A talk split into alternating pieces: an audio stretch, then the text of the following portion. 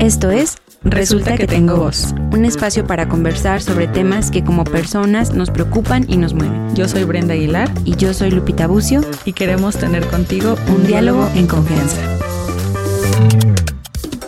Hola, ¿qué tal? ¿Cómo estás el día de hoy? Estamos en un lugar nuevo grabando, así que vamos a ver cómo nos sentimos el día de hoy. Tal vez eh, Todos los cambios son buenos, Lupita. y renuevan todos los cambios son nuevos. Pero bueno, para que no les sorprenda, estamos grabando en un lugar súper nuevo que ya les contaremos. Y listas para grabar un episodio más de Resulta, que, tengo voz. El otro día le dije a mi novio, oye, ¿no quieres ir tú a grabar en vez de mí? Y me dijo, sí, para decir, resulta que tengo voz. Oye, Brenda, te cambió un montón la voz, ¿qué pasó? Así que ya, ya, ya quedó ahí como... O sea, ¿me, me quieres cambiar al partner o cómo? Ya no entendí. es que ese día estaba muy cansada, pero bueno, ya estoy aquí. Pues aquí estamos. El día de hoy vamos a habla- hablar sobre un tema. Es uno de los motivos por el cual hicimos el podcast. Porque quería hacer una grabación de este tema en particular para tenerlo siempre. Y como Brenda es muy protagonista, pues no me había dejado, ¿verdad? Hasta el episodio 50, Hasta pero. la segunda temporada. hasta esta segunda temporada, pero bueno, ya estamos aquí. Vamos a hablar sobre datos de alarma obstétrica, o sea, datos de alarma en el embarazo. Cha, cha, cha, cha. ¿Qué piensas sobre este tema, Brenda? No lo había pensado. La verdad, no, pues es que como a lo mejor muy parecido a otros temas de los que hemos hablado últimamente, sobre como no está ahí como No es- cercano a mí o a gente que yo conozca, pues como que... ¿Para Como qué que me ni apuro? sabía que existía. ¿Para qué me apuro? Ya hasta que llegue el momento. Y por lo contrario, para mí, pues un ese es, es un tema de mi vida profesional de todos los días, ¿no? Entonces, siento que hace falta un montón de, de especificar eh, información y de que son cosas que, que podemos tener eh, de conocimiento general, incluso si no estamos ni embarazadas ni conocemos a ninguna embarazada y podemos orientar o a lo mejor ya cuando nos toque, pues decir, a conocernos, ¿no? Entonces, primero, siempre los vamos a mencionar así como datos de alarma obstétrica y se entienden entonces como datos de alarma en el embarazo. O sea, casualmente, Brenda, ¿nos quieres mostrar algo, Brenda? O sea, Ay, ya sabía, te habías tardado. no. Esperen, es que pausa, los que, los que, los que están escuchando eso no están viendo, pero eh, vean, vean sea, el video. Brenda no, el video. no, no sabe cómo mostrarme su nuevo anillo De hecho, en, pensé en que lo ibas a decir hace rato. Es que en este, en esta pausa que hemos tenido entre, entre temporada y temporada, pues, Resulta que- resulta que, ajá, justamente, eh, pues ahora para mi cumpleaños nos fuimos a la playa y ya mi novio, Said, me dio Regresó comprometida. compromiso. o sea, y, Y Brenda ahorita- no hace más que mover su mano, mover su mano. No, no, no sé qué me... Debe haber un síndrome de, de sin anillo, porque cuando no lo traigo lo siento así como que aquí, como un Como, fantasma ¿qué está en mi anillo, en mi dedo. Eh, y Después ahorita moví poquito, poquito moví mi, mi botella de agua y ella creyó que yo estaba tratando No, de no, no. presumirlo. No en hay el- manera de que no me diera cuenta que estabas moviendo tu mano. De por sí ya sientes que soy protagonista y te corto tu episodio. No, la verdad que qué padre. Muchas felicidades. Gracias, muchas Esperamos gracias. fecha. Después de este comercial, Sí, corte comercial, un chismecito. chismecito, No que no podía faltar. Eh, entonces vamos a, a hablar de, de lo que son los datos de alarma obstétrica y o datos de alarma en el embarazo. La obstetricia como tal es, es lo que estudia todo lo que sucede en el embarazo, todos los cambios en el embarazo, las complicaciones en el embarazo. Entonces por eso se llaman datos de alarma obstétrica. Y la verdad es que son solamente cinco, así muy resumidos, pero ¿En de serio? cada... ¿Solo hay cinco datos? Sí, Wow. pero de, de esto, o sea, como de cada uno podemos como, mm, como hacer especificaciones y aparte saber que van cambiando conforme avanza el embarazo. El embarazo Mm. está constitu bueno, está, son tres partes o tres trimestres del embarazo, entonces no pueden ser los mismos datos de alarma obstétrica en el primero, en el segundo, en el tercer trimestre, porque no sucede lo mismo en, en ese momento del embarazo. Entonces, primero eso. Eh, si tú estás embarazada, si conoces a alguien que esté embarazado o embarazada, si, si estuviste embarazada, sabes que pues suceden diferentes situaciones o diferentes cambios en el cuerpo durante el embarazo, ¿no? Entonces, eh, primero eh, saber que, sobre todo conocer los datos de, urgencia en el embarazo es porque tenemos que tener un plan si alguno de estos sucede. No es como de solo saber, ah, pues me está pasando un dato de alarma y qué, qué chido. No, sino tenemos que tener un pánico, plan. Pánico, pánico, no, pues mejor. Eso es otra cosa que, quisiera decir antes de, mencionarlos. Todos los síntomas durante el embarazo son potencialmente, eh, se pueden percibir con cierto sentido de urgencia, aunque no lo sean. Y entonces por eso te puede llegar a sorprender que digas, solo son cinco eh, síntomas de alarma, porque yo podría pensar que todo lo que le pasa si le pone un cabello chino a la embarazada, eso es de alarma. Y la verdad es que no. No quiere decir que no le puedan pasar otras cosas. Claro que le pueden pasar. Se puede enfermar de gripa, le puede dar una diarrea, le puede, eh, le puede doler una rodilla. Y hay muchos síntomas que no necesariamente son de alarma para el embarazo. Oye, es que qué difícil, porque creo que como madre primeriza o, como la que sea. Ajá.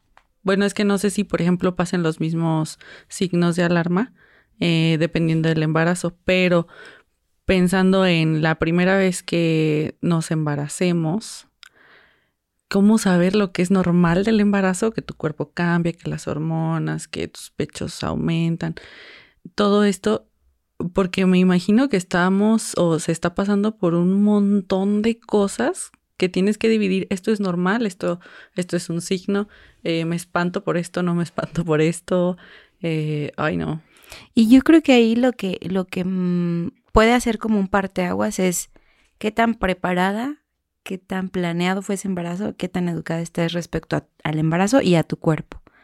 Y yo agregaría otra, qué tan fuerte está tu red de, de, personas así cercanas a ti que también podría decir, oye, pues si yo estoy pasando por esto, a lo mejor te puedo preguntar a ti, bueno, a ti porque tengo la suerte de tener una prima ginecóloga, pero si no a mi mamá o a mi tía o a alguien, ¿no? Yo creo que eso en cuanto al primer círculo y después sí tendría que haber un, bueno, el, el, apoyo en cuanto a alguien, un profesional de la salud que te pueda ayudar.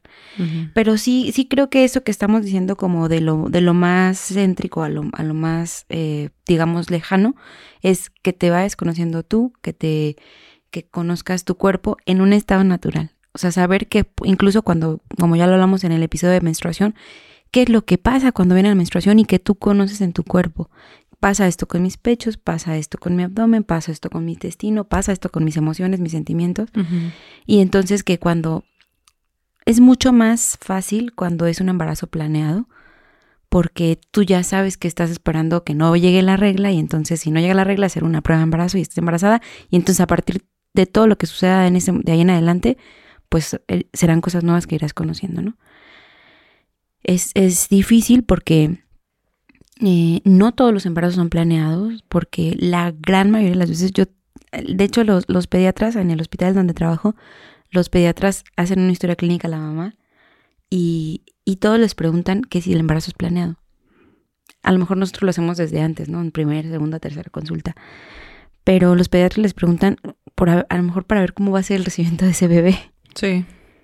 Y yo te lo juro que nueve de cada diez veces que les preguntan a las pacientes, dicen que no que fue un embarazo no planeado. Estamos hablando de la población de ese hospital nada más, ¿no? Sí, claro. Que no es la misma realidad para el, resto de la población, ni, ni, aquí en Morelia, ni en México, ni en el mundo.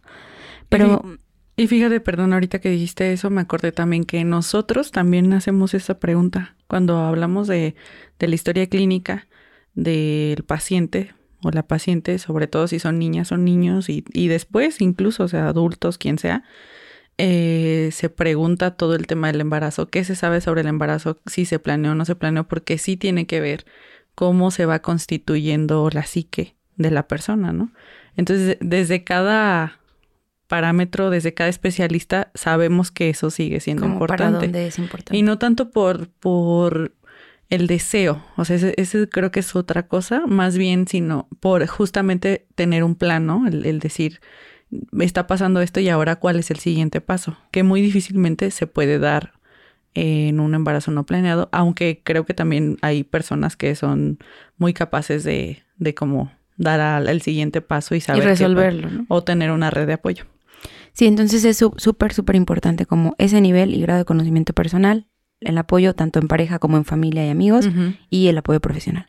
Y entonces es ahí donde entramos nosotros para educar sobre los datos de alarma obstétrica. Eh, primero que nada te digo otra vez, pueden cambiar, pero el sangrado, las pérdidas transvaginales, sangrado vaginal o pérdidas transvaginales, básicamente va a ser desde el principio del embarazo.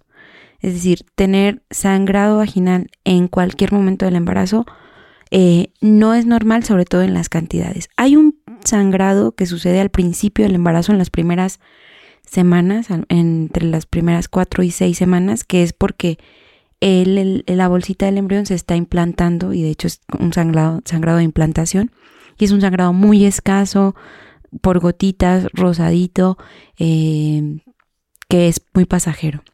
Habitualmente no se acompaña de dolor y un sangrado más grave casi siempre es en cantidad y calidad de sangrado rojo, brillante, eh, como una regla que pues no va a ser normal considerando que estamos embarazadas. Y eso también en el segundo y en el tercer trimestre, sangrado vaginal como una regla o mayor, no es normal. Y hay que acudir a una, a una revisión. Y en eso que te platicaba sobre tener un plan de urgencia, casi todas las mujeres tienen un médico que las ha atendido durante el embarazo, ¿no? O en la segunda, tercera o cuarta, más, más del, del común de las veces. Y saber que tendremos que tener un plan de urgencia. Si es en medicina eh, institucional y no te puede ver tu médico familiar o tu médico de cabecera, te tendrá que ver otro médico probablemente, ¿no? Un médico para la atención de urgencias. Pero si es en la medicina privada también. O sea, también estar como conscientes de que tú tienes tu médico, probablemente tu médico te pueda atender en una urgencia, pero probablemente no. O sea, ¿necesitamos dos médicos? No que elijas, no que elijas un, un médico de urgencia, pero si tu médico te puede atender en la urgencia, excelente. Súper bien. Súper bien. Pero si es una urgencia y tú tienes ese síntoma y tu médico está en unos 15 años en Cancún, tienes que saber que te puede atender otro médico. Que a lo mejor te lo puede recomendar tu doctor, está bien, pero que a lo mejor ni siquiera te alcanzaste a comunicar con tu médico, pues tienes que tener un plan de, emergencia. A ver, este era mi plan y no sucedió, pero yo tengo esta urgencia, este dato de alarma, tengo que atenderme. ¿Cuál va a ser mi plan?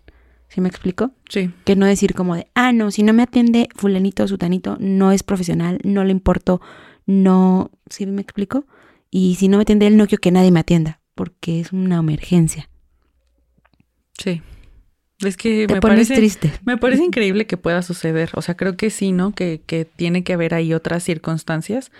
Pero también pienso que ante una situación de emergencia, la que sea, sí. no vas a esperar a que pase lo que tú creas que va a pasar, ¿no? Y yo creo que eso es mucho en cuanto a todo lo, eh, cualquier signo de síntomas médicos de, y de cualquier tipo. de cualquier tipo. Ajá. O sea, simplemente ahorita pensaba en los sismos y todo esto, ¿no? O sea, se nos dice que tengamos una mochila de emergencia con nuestros documentos, con todo esto, pero pero también hablemos con ciertas personas y si no te contesta, ¿qué? Pues, o sea, no te vas a quedar ahí, ¿no? tienes que seguir haciendo algo para salvaguardar tu vida. Y es un poco parecido a esto. Es un, es un poco parecido, como dices, es raro que suceda, pero si llega a suceder, estar preparados, ¿no? Y esto va, va, a ser así como con todos los datos de alarma. El primero es el sangrado, que es el que puede existir en todos los momentos del embarazo. Y después del segundo trimestre, pérdidas transvaginales las manejamos así como en general, porque puede ser por sangrado o puede ser salida de líquido. Eh, estamos hablando de salida de líquido.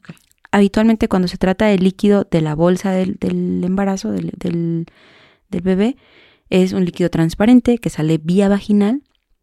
Y aquí eh, saber que después de cierto momento del embarazo también hay pérdidas de orina insensibles, ¿verdad? No a todas las mujeres les pasa, pero hay mujeres que dicen, ah, pues es que empecé a perder un poquito de orina y no me doy cuenta claramente, ¿no? Entonces ahí empieza a ser muy difícil porque tú puedes decir, ay, es fácil saber si fue pipí o no fue pipí. Pero hay mujeres que llegan a la consulta de urgencias diciendo es que me sale un poquito de líquido, pero no identifico. No identifico si fue pipí o no identifico si fue por la vagina o no identifico. Era clarito, pero no huele a... ¿Sí me explico? Entonces, y otro momento del embarazo, sobre todo después de la segunda mitad, el segundo y tercer trimestre, puede haber salida de líquido transvaginal que no sea líquido de bebé, que no sea pipí y que más bien sea flujo vaginal por alguna infección más o menos importante o intensa porque ya está produciendo tanto flujo que hay salida continua de, ese, de ese material. Y es un dato de alarma cualquiera de ellos, tanto el sangrado como ya dijimos, como el líquido, porque puede ser que se haya roto la, bolsa del, embarazo y eso pues requiere atención de urgencia, eh, tanto por si es un bebé prematuro, por si es un bebé de término. Y si es una infección vaginal también es importante porque hay que tratarla, puesto que si no se trata puede causar que se, que se ahora sí se rompa la, la bolsa, ¿no? O la fuente, como comúnmente, se dice. Entonces, ese es solo el primer dato de alarma. ¿ves? Vamos en el primero. Vamos en el Pensé que llevamos en el segundo. Los, Pérdidas transvaginales es el primero. Que puede ser sangre o fluidos y todo, la pipí y todo eso. Eh, luego, el segundo serían los datos que me avisen que puede estar eh, elevándose la presión. Nosotros les conocemos como datos de vasoespasmo, pero clínicamente lo podemos preguntar a las pacientes o pueden sentirlo como dolor de cabeza, eh, escuchar eh, zumbido de oídos, ver borroso, ver lucecitas, eh, dolor en la boca del estómago, dolor opresivo en la boca del estómago. Em, todos esos los conocemos como datos de alarma. Y si a la vez de hecho, cuando, cuando tienes una consulta, normalmente el médico te explica todos los datos de alarma. Si llegas a tener dolor de cabeza, lo primero que hay que hacer, o si tienes cerquita ahí, o en tu casa, o en una esquina, en la farmacia, que te tomen la presión. Porque datos de, de, esto, de ese tipo nos pueden avisar que la presión se está subiendo. Mm, entonces, como es difícil saber, ay, se me subió la presión, solamente por saberlo nos da síntomas. Entonces, eh, la presión elevada en el embarazo, sobre todo después de la semana 20, y es, un dato de alarma. Entonces, eh, dolor de cabeza, zumbido de oídos, ver borroso, lucecitas, es, otro grupo de los datos de alarma. Uno más serían los síntomas urinarios, es decir, tener molestias para orinar, ardor, que te quedes con ganas, que duele al hacer pipí, porque lo mismo, una infección de vías urinarias puede desencadenar una infección más profunda, que se rompa la bolsa de las aguas y pues que tengamos un embarazo que tenga que terminar, por ejemplo, de manera prematura, ¿no? Que tenga 6, 7 meses o lo que son es equivalente a 20, 28, 30, 31, 32 semanas. Es, muy prematuro el bebé y una infección puede ser pues muy delicada. Entonces, síntomas urinarios, sobre todo en síntomas de infección urinaria. Otro dato de alarma es después de la semana 20 más o menos, es decir, después del cuarto mes y medio en adelante, ya se empieza a mover el bebé, o bueno, ya la mamá lo empieza a sentir, porque se mueve pues desde la semana 10, 11, de ahí en adelante. Pero a partir de que tiene mayor peso, estamos hablando de 300, 400, 500 gramos, ya la mamá lo puede sentir. Hay algunas mamás que son muy sensibles a eso y lo pueden sentir desde la semana 18, 19. Ah. Eh, y hay otras que no, que no tanto y se sienten hasta la semana 22, que es lo, más o menos normal. Depende de muchos factores, ¿verdad? Incluso de de la posición a veces del, del, feto, de la posición del útero, de muchas situaciones. Pero después de ahí, siempre tenemos que interrogar y, la mamá tiene que estar al pendiente de que a partir de que ya lo empieza a sentir, pues sentirlo continuamente. Se sigue sintiendo. Ese es. Y un dato de alarma sería dejar de sentir, o sea, que ya no se mueva o que no se mueva con la misma frecuencia. Y aquí es importante saber que por el espacio en el que el bebé está, por el crecimiento, por la ganancia de peso, no se puede mover igual cuando tiene 25 semanas a cuando tiene 38, 39 o 40 semanas. El espacio es mucho menos.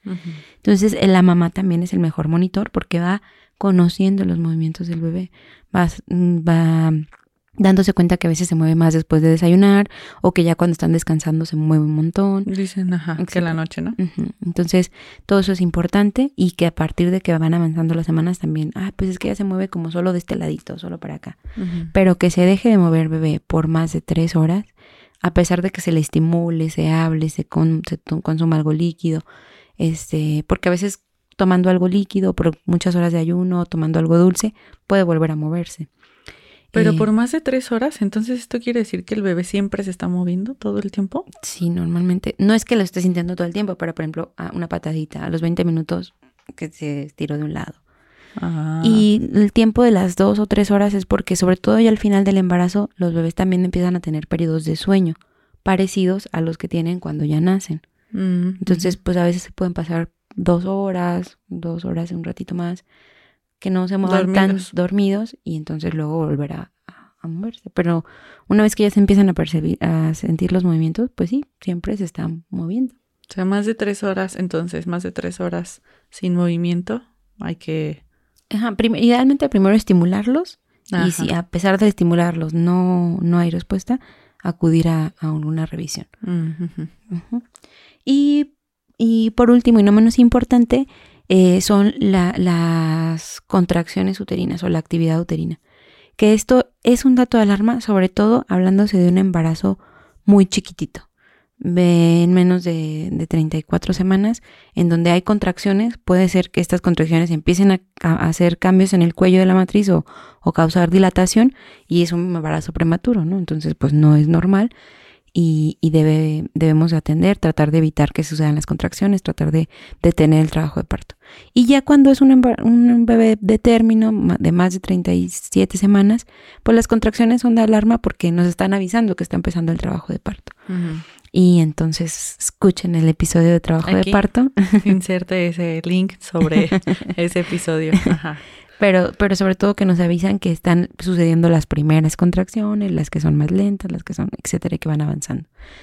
Eh, que es uno de los, de, los, de los motivos de consulta más frecuente después de ciertas semanas. Y justo como si dividiéramos a las pacientes por trimestres, pues el primer trimestre lo más común es que puede haber sangrado, eso es lo más común como complicación en el primer trimestre, o dolor. Y aquí el dolor es importante como también eh, explicar a la paciente o que cada una de nosotros conocemos que el, útero empieza a crecer, empieza a crecer algo que no tenía dentro, los ligamentos que sostienen ese órgano empiezan a, a estirarse, a hacerse más gruesos, porque no estaban preparados para, para tener algo, dentro. Entonces eso también puede generar cierto cólico y muchas veces el motivo de consulta que es el dolor, pues solamente hay que explicar a la paciente que hay ciertas eh, coliquitos o cierto malestar que es hasta cierto punto normal y repetir cuáles sí son los datos de alarma para que si suceden pues podamos revisarlo por algún dato de alarma. Y entonces rescataría de aquí que es muy importante conocer tu cuerpo en estado no embarazada y empezar a reconocer los cambios en tu cuerpo cuando, cuando ya estás embarazada para ir identificando qué es lo que sí, qué es lo que no. Y sobre todo que pueden pasar un montón de cosas. Y lo, lo que te digo es, muchas embarazadas pueden tener esa consulta que es un sentido de urgencia. Ajá. No todas van a ser urgencias o graves para tu bebé, todas requerirán atención, pero incluso muchas te podrá revisar tu médico general, ¿no? Para un resfriado, para una diarrea, a lo mejor para una infección en la garganta, este, y, y está bien. Si tú quieres que revisen a tu bebé, también, o sea, está bien, un ultrasonido, pero eh, hasta cierto punto también confiar en ti, confiar en, lo que sientes y, atenderte si es que tienes la, duda. Siempre que se tenga la duda de si es normal o no, de si es grave o no, es mejor atenderte, definitivamente. mil veces. Yo pensaba en esto y decía, bueno, a lo mejor sí se puede tener cierta capacidad y habilidad para decir, esto ya no me parece tan normal, no sé, iré o no iré, yo diría, yo voy. Sí, yo creo que ante la duda siempre mejor ir a revisarte. Porque si es grave, vas a tener atención. Y si no lo es, vas a, tener tranquilidad. Vas a tener tranquilidad y vas a a lo mejor aprender a, ah, bueno, esto, esto ya, ya entiendo que es así y va a pasar así. Pero ante la duda, siempre mejor hay que acudir a revisión. ir aprendiendo, ¿no? También de, de, eso que va sucediendo. Ay, mira, pensé que iba a ser más, más complicadísimo. Así como todo esto si te ves ese día más cansada. Pensaste que iba a desplegar una carpeta aquí. 500 datos de alarma obstétrica. Sí. Este es el top 10, pero no, pues sí, está, está sencillo en la teoría, no sé en la práctica. En, más bien ustedes díganos, ¿no? Si en la práctica eh, Fue tan fácil identificar un dato de alarma si ya estuviste embarazada, si estás embarazada, si conoces a alguien que está pasando por este proceso, mándale por favor el link, compártelo y, y o Guárdalo cuando te toque, porque lo vas a necesitar. guárdalo y, y ponle replay, replay, replay. Así es, y pues bueno, ya saben, si este episodio les fue útil, les fue funcional, les gustó, por favor, eh, ayúdanos a compartirlo en sus redes sociales, darle like y... Nos vemos el siguiente lunes. En un episodio más de Resulta, que, tengo Adiós. Adiós. Gracias por escucharnos. Si te gustó este episodio, ayúdanos a compartirlo y síguenos en nuestras redes sociales. Hasta pronto.